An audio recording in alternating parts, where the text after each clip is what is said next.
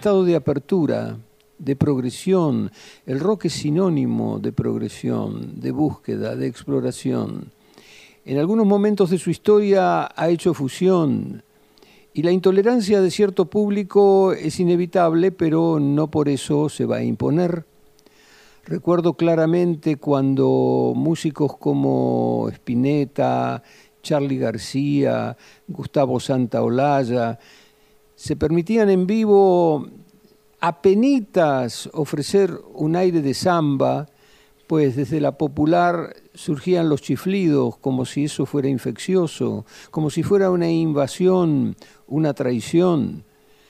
Sin embargo, esos músicos y otros músicos fueron configurándose en la medida de que el folclore y el tango forman parte de una tradición popular y en la medida en que el rock se convirtió en una tradición popular, pues es parte de una música que no tiene fronteras, que no tiene límites y puede abrevar también en lo progresivo, en la bossa nova, en el jazz y en tantas otras corrientes que son simplemente géneros no son la última respuesta a la sensibilidad humana. Y bueno, así seguimos girando y explorando y nos encontramos ahora con una dupla que son de dos generaciones diferentes, pero que cada uno hace lo suyo hasta el fondo.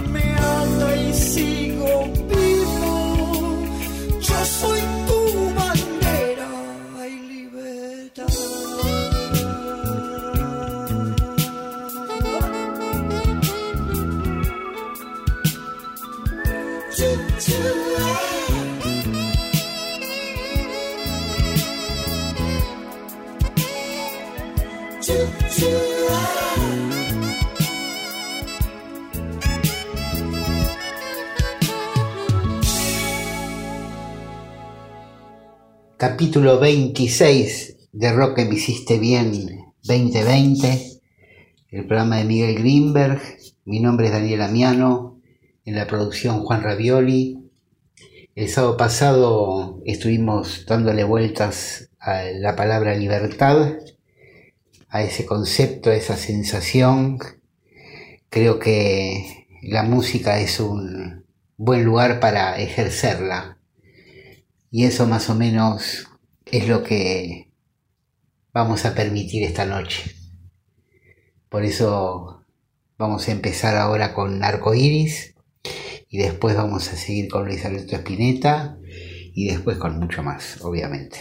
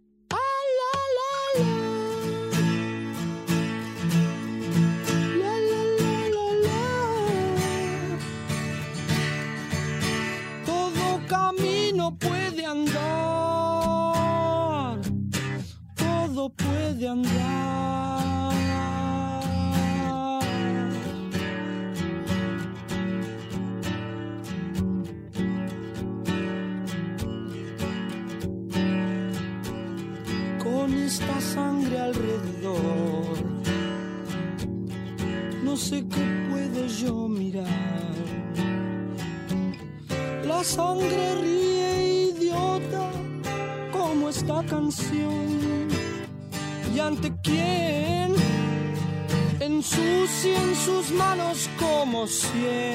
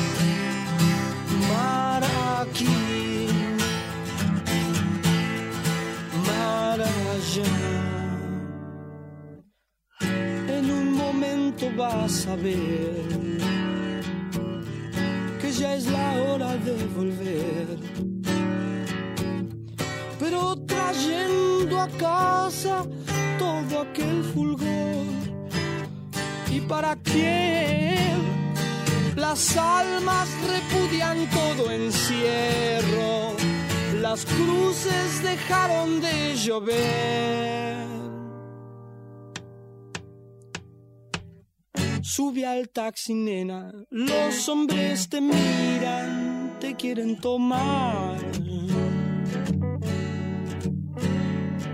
Ojo el ramo, nena, las flores se caen, tienes que parar.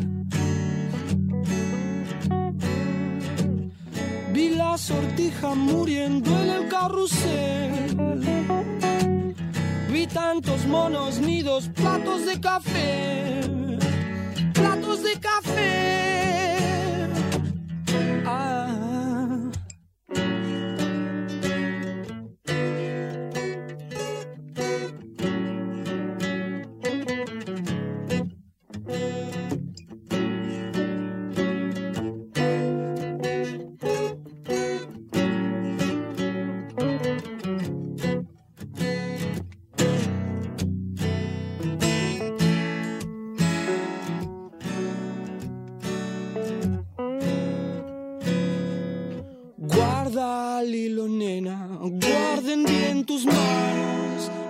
Libertad. ya no poses, nena, todo eso es en vano, como no dormir. Aunque me fuercen, yo nunca voy a decir que todo el tiempo por pasado fue mejor. Mañana es mejor.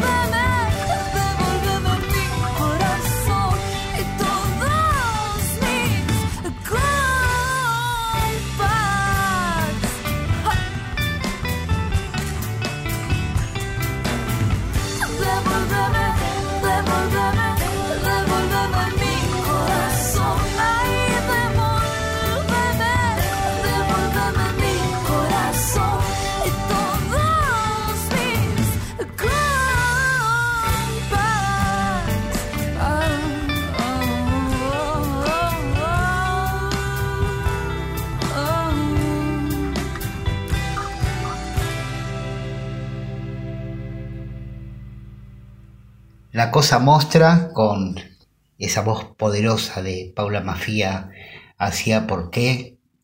Ahora vamos a escuchar al ex Peligrosos Gorriones Francisco Bochatón haciendo sábado, eh, que es una de sus grandes canciones.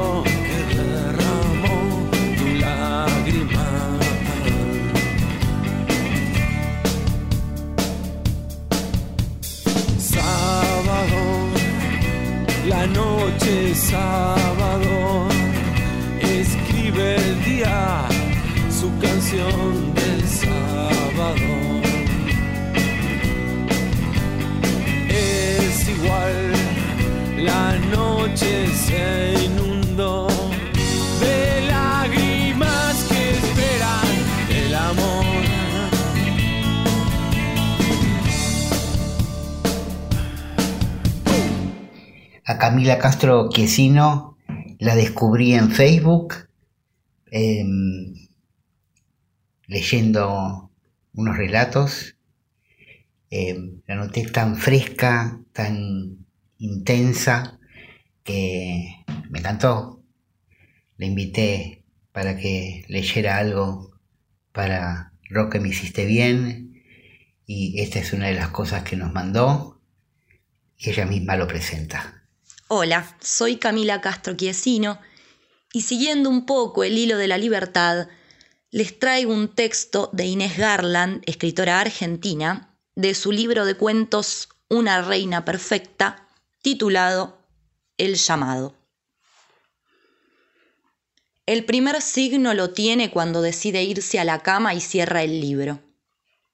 Una tranquilidad en el cuerpo, como si la sangre corriera más rápido y le faltara el aire. Apaga las luces de la casa. Su marido ya está durmiendo cuando ella entra al cuarto. Las sábanas se mueven apenas al ritmo de su respiración. La cadencia tranquila la exaspera.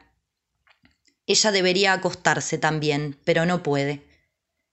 Se le acerca y lo huele. La piel de su marido tiene un olor dulce, familiar, el olor de alguien que nunca tiene miedo, tan agobiante con sus certezas. Ella debería descansar en esa ausencia total de ambigüedad que tanto la oprime pero va de un lado a otro del cuarto con pasos largos. Vuelve a mirarlo. Se sienta en un rincón y piensa otra vez que debería meterse en la cama, a dormir. Pero de un salto está en la puerta y sale en silencio. Antes de irse, pasa por el cuarto de su hijo y lo besa en la boca, apenas. Hay poca gente en la calle. Ella corre, escucha sus propios jadeos, tiene sed. A través del vidrio de un café moderno ve a unos adolescentes tomando cerveza. Podría comprar una botella de agua, pero la luz de neón le lastima los ojos. Uno de los adolescentes la mira. Ella no sabe si la ve o es el reflejo de sí mismo en el vidrio lo que lo atrae. Es tan joven, tiene la piel muy blanca, caderas angostas y una mirada desolada escondida detrás de una falsa arrogancia. Ella siente un nudo en la garganta, corre otra vez. Una pareja pasa abrazada. El perfume de la mujer es denso como un terciopelo. Entra a un bar porque siente que se va a morir de sed. Busca un rincón oscuro y pide agua. Dos botellas de agua que toma una después de la otra, del pico, a grandes tragos. Un hombre la mira y se acerca. Tiene los ojos brillosos. Parece oscilar en el espacio como si el bar fuera un barco en el medio del mar. Ella lo deja acercarse. El hombre está perdido. No tiene a dónde ir. No tiene casa ni mujer. Todo eso sabe ella con solo mirarlo. La piel gris del hombre ya está muerta. Buscan un hotel por las calles vacías del centro. Caminan entre la basura y se detienen frente a unas bolsas rotas. Hay servilletas manchadas, cáscaras de fruta y saquitos de té secos tirados en la vereda. El hombre la mira extraviado, parece haber olvidado a dónde iban. Ella lo toma de la mano y lo guía. Tiene que reprimir las ganas de correr, el tranco lento la crispa. Frente a la puerta del hotel, el hombre dice algo, pero las palabras se le enredan en la boca pastosa y ella no lo entiende. El adolescente de caderas angostas cruza sus pensamientos como un espejismo. Le gustaría que fuera él quien la sigue a los tumbos por la escalera. Cuando salen del hotel todavía es de noche, pero un pájaro canta en la oscuridad. Ella deja atrás al hombre, Atraviesa las calles del centro con un trote suave y los ojos entrecerrados. El parque aparece de golpe, al final de la calle, cruzando la avenida. Las copas de los árboles se recontran contra el cielo iluminado de la ciudad. Antes de llegar, un vaho húmedo y frío la envuelve como una tela. Lo siente en los párpados, en los hombros desnudos, en los tobillos y la promesa fresca del pasto bajo los pies la hace tirar las sandalias en la vereda. Se interna bajo un grupo de árboles y se sienta contra el tronco rugoso de un álamo. La corteza le raspa la piel y ella se suelta los breteles del vestido para dejarse la espalda desnuda. Cierra los ojos. La primera luz del amanecer enciende el pasto de gotas de rocío. El mundo recupera su relieve. Ella busca sus sandalias y apura el paso. Hay gente en la calle que empieza su día. Una mujer pasa a su lado con la pollera planchada y los labios recién pintados. El portero del edificio está lavando la vereda y le hace una inclinación de, de cabeza al verla entrar. El living de su casa está en silencio. Su hijo duerme con un pie fuera de las sábanas. El pijama se le enroscó en el torso y le dejó la piel desnuda, su manito abierta contra el ombligo. La transpiración le mojó el remolino del pelo sobre la frente redonda y una gota se desprendió, bajó por el costado de la cara y está suspendida en el borde, debajo de la oreja. Ella se agacha y con mucha suavidad lame la gota, el gusto salado de su hijo. Se pondría a cantar, pero la respiración tranquila de su marido es un señuelo poderoso. Va al baño, se pone el camisón, se lava la cara sin mirarse en el espejo, se queda parada en el borde de la cama. Algún día no va a volver. Se le llenan los ojos de lágrimas. Quizás algún día no se quiera ir. No sabemos el nombre ni la edad de nuestro personaje. Lo único que sabemos es que la invade una fuerte sed de libertad.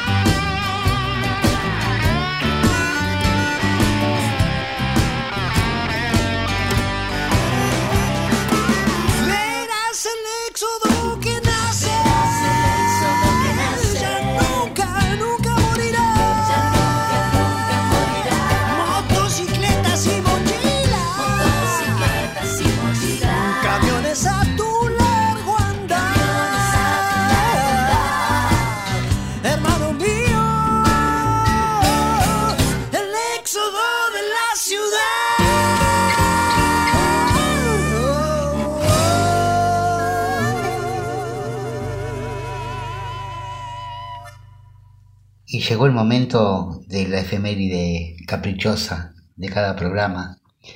Hoy les traje un disco de Miguel Cantilo que se llama Clásicos. En él invitó a muchos artistas a interpretar varios de sus clásicos. Tengamos en cuenta que Pedro y Pablo cumple este año 50 años de carrera. Así que tiene unas cuantas canciones poderosas. Miguel Cantilo, uno de los líderes en esto de la libertad en la música. Recién escuchábamos el blues del éxodo en la voz de Lila Lizarazu. Eh, ahora vamos a escuchar a Charlie García con la Premios Ilegales, a Morris con Tiempo de Guitarra y Yo vivo en esta ciudad con Rubén Rada. En todos, obviamente, Miguel Cantilo y su banda encabezada por Cubero Díaz, el gran Cubero Díaz.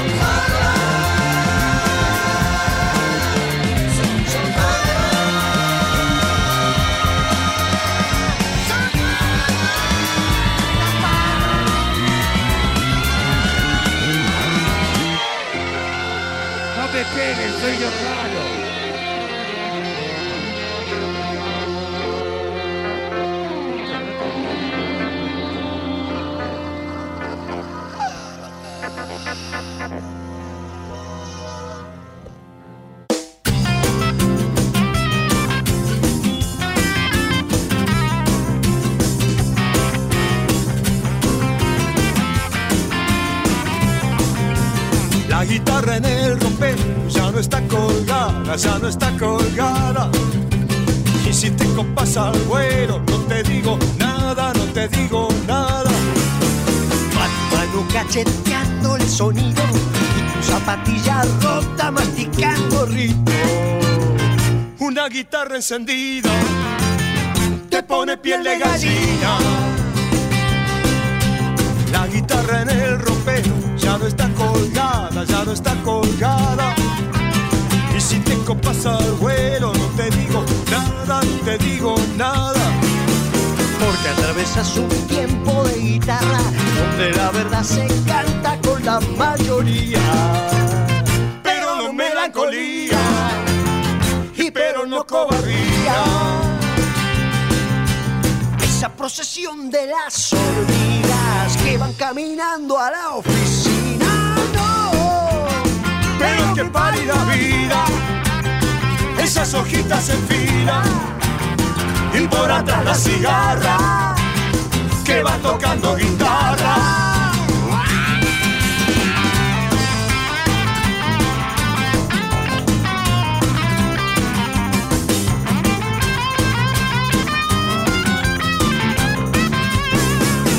Hasta que la realidad nos apuñale y le pongamos guitarra a nuestros ideales. Canción que molesta, una oración de protesta. Fábula maldita la que narra, que murió de frío la cigarra. Pero qué cosa de locos, ya no va a ser para pocos, que cantará la cigarra el tiempo de la guitarra.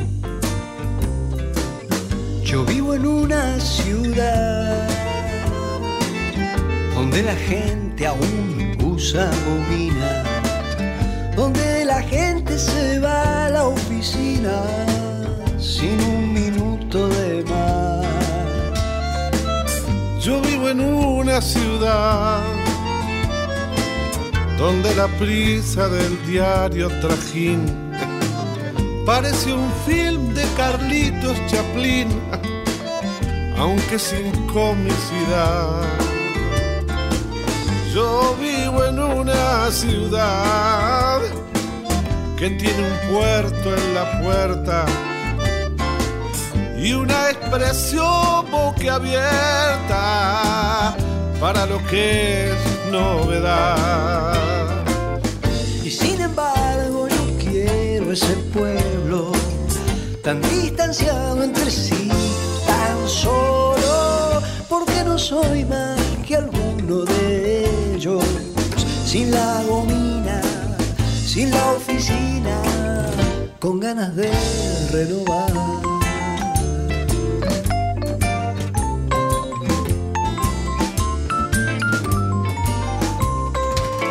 Yo adoro a mi ciudad, su gente no me corresponda. Cuando condena mi aspecto y mis ondas con un insulto al pasar.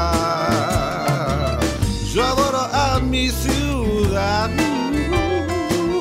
Cuando las chicas con su minifalda parecen darle la mágica espalda a la inhibición popular.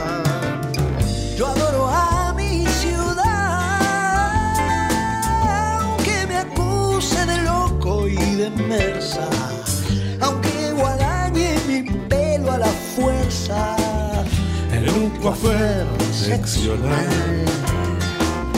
Pues sin embargo yo quiero ese pueblo, porque me incita a la rebelión y porque me da infinitos deseos de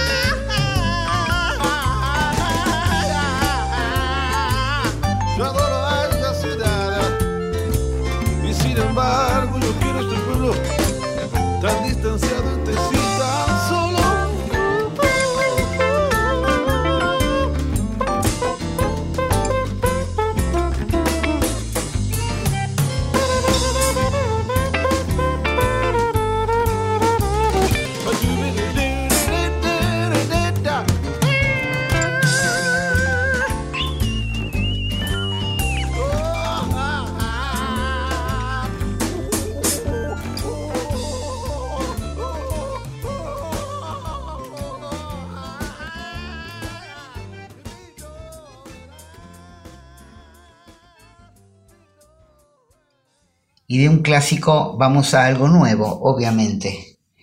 Eh, vamos a escuchar una canción que se llama Velas Negras.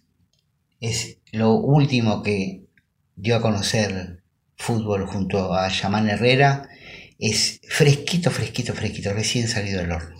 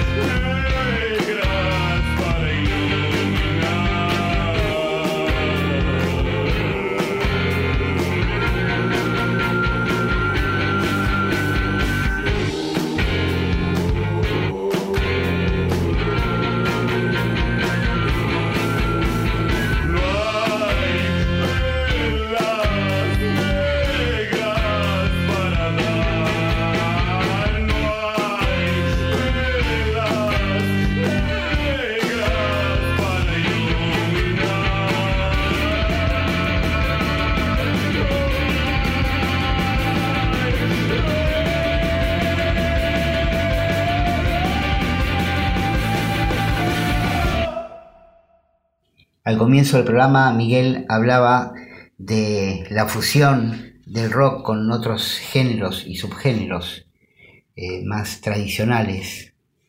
Lo que vamos a escuchar ahora, que también es muy nuevo, es Julián Ferreira, que justamente propone una fusión del folclore con el espíritu del rock. Vamos a escuchar dos temas de su maxi simple que se llama Aurora y los temas son Alondra y el mismísimo Aurora.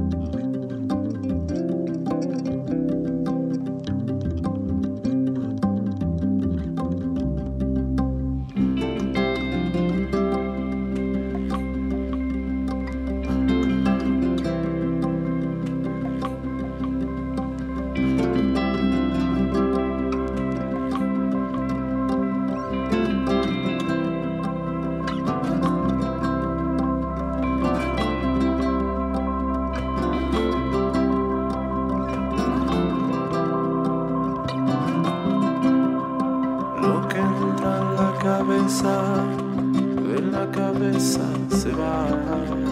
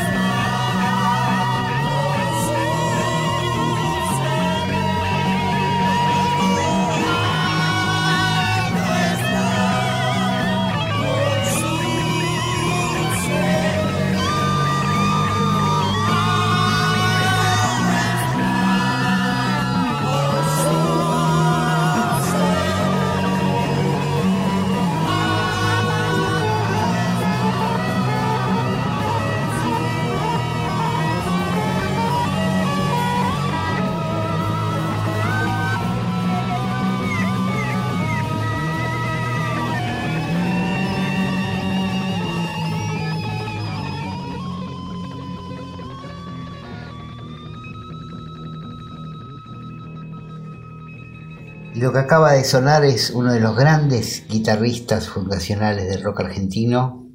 Se trata de Cubero Díaz y La Pesada, su primer disco solista allá en los lejanos 70. Próximamente vamos a tener novedades por parte del productor Juan Ravioli, nuestro productor, eh, de cosas nuevas de Cubero. No quiero adelantar demasiado, pero vamos a tener novedades. Eh, siguiendo con grandes guitarristas, vamos a escuchar a Sky Bailinson y de su primer disco solista vamos a escuchar Oda a la sin nombre.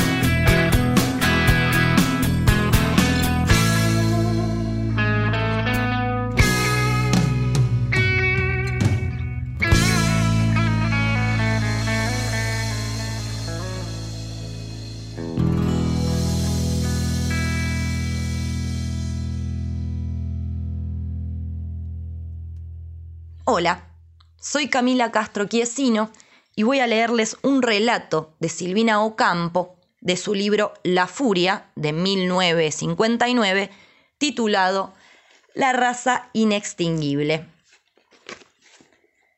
En aquella ciudad todo era perfecto y pequeño. Las casas, los muebles, los útiles de trabajo, las tiendas, los jardines.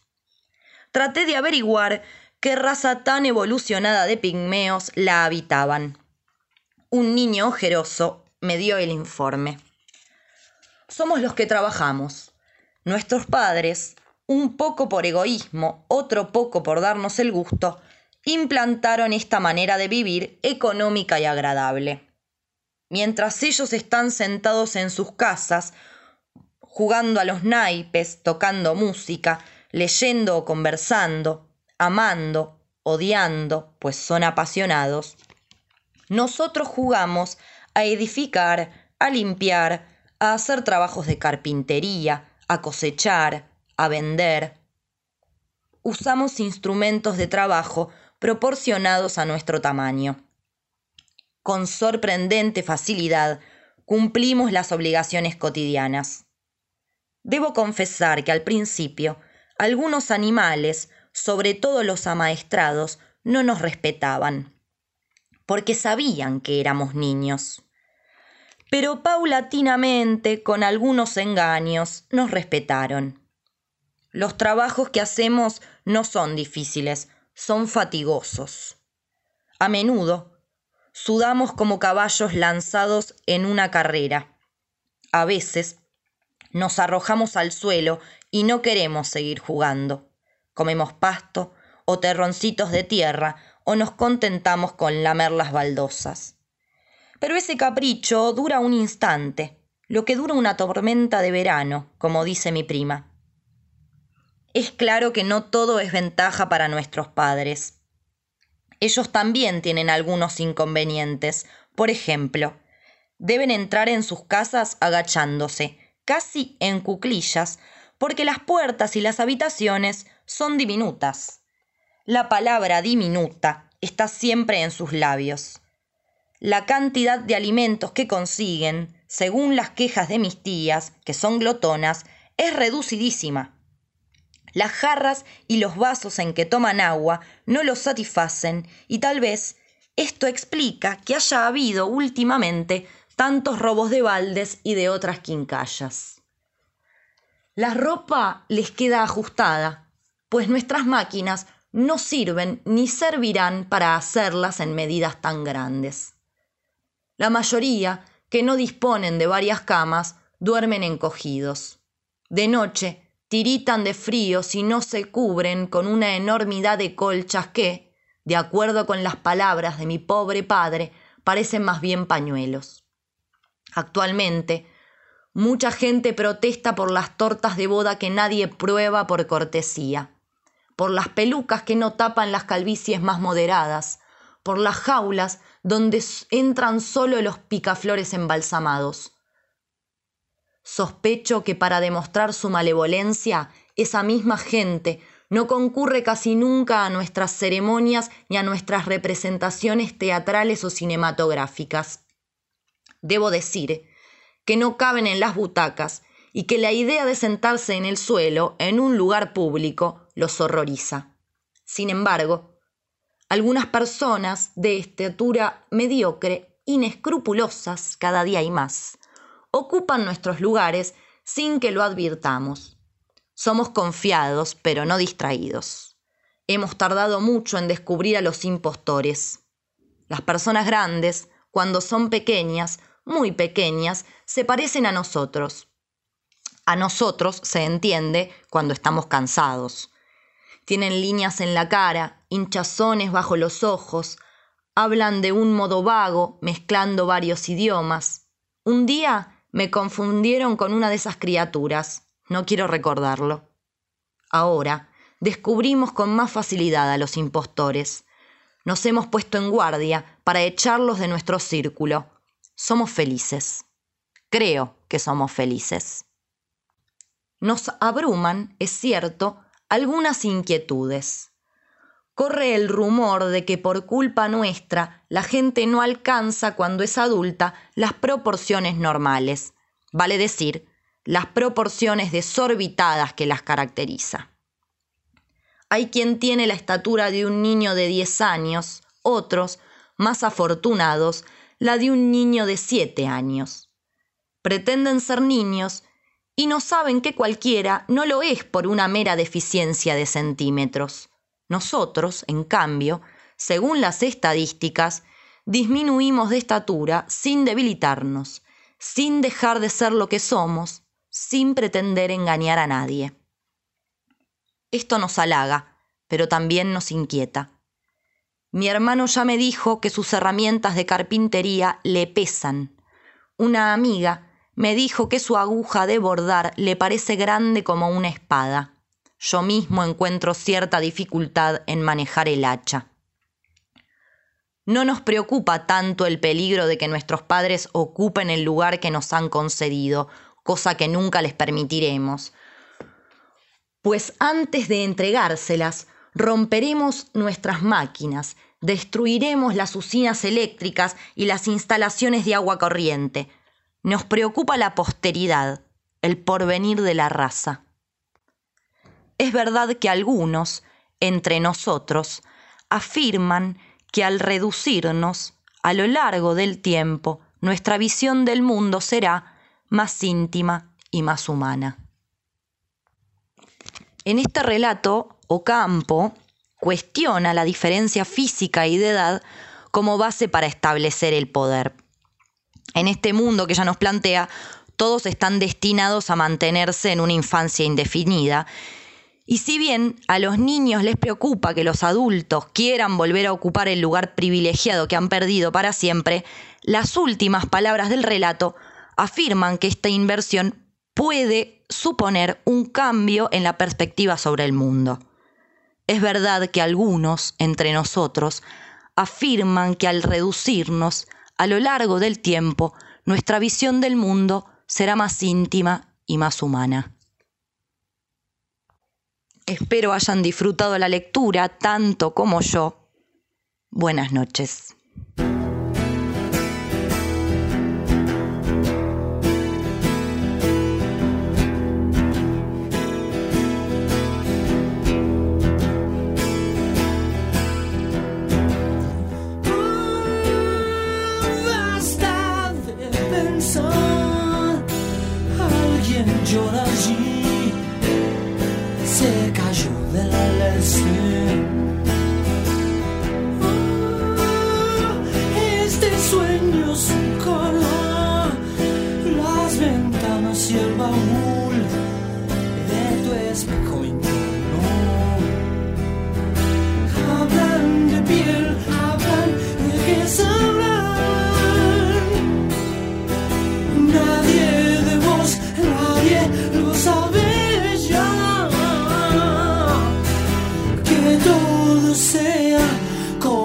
Como vos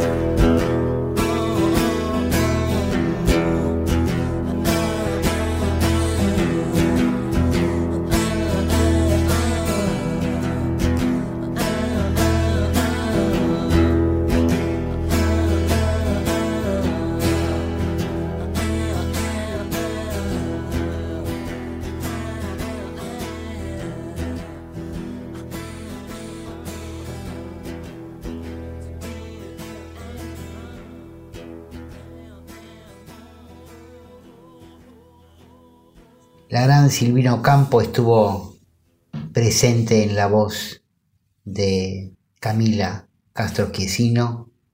Gracias Camila, vamos a tener más de ella en próximos programas, más relatos. Em, después sonó A Basta de Pensar de Luis Alberto Spinetta. Esto es Rock que me hiciste bien, el programa de Miguel Greenberg. Mi nombre es Daniel Amiano, en la producción Juan Ravioli. Comuníquense, estén atentos, por ahí sale alguna consigna nueva. Em, nada, tratemos de estar conectados y de pasar este tiempo tan extraño, de tanta extrañeza, ¿no? Así que nos vamos al piano bar de Charlie y nos veremos el próximo sábado.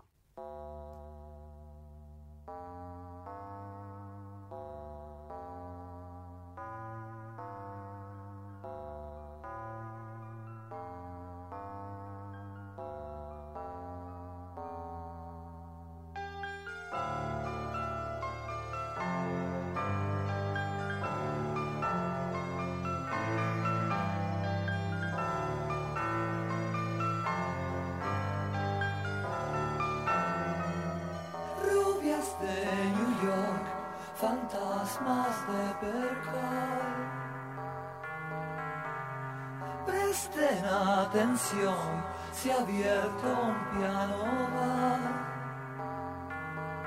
¿Será que nací en el sur? ¿Será que encendí la luz de tu